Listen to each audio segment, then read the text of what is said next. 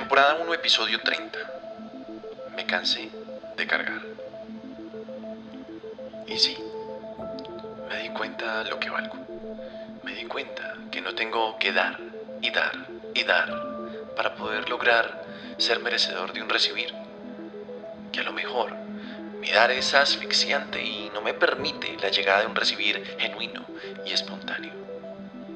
Que toda mi vida lo he forzado y he tenido miedo a ese oscuro vacío del rechazo.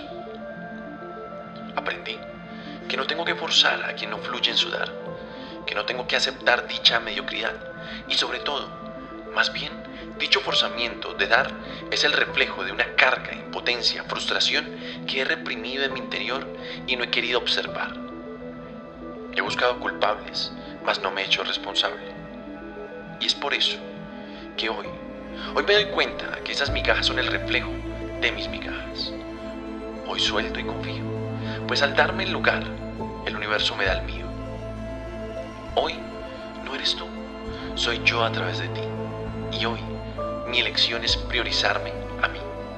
Hoy lo comprendo, no eres tú, es mi satisfacción, es la necesidad imperiosa de atenderme y ponerme en primer lugar. Hoy no estoy dispuesto a recibir menos de lo que me doy a mí mismo. Gracias.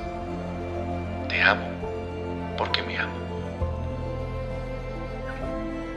Te deseo el mejor día de tu vida.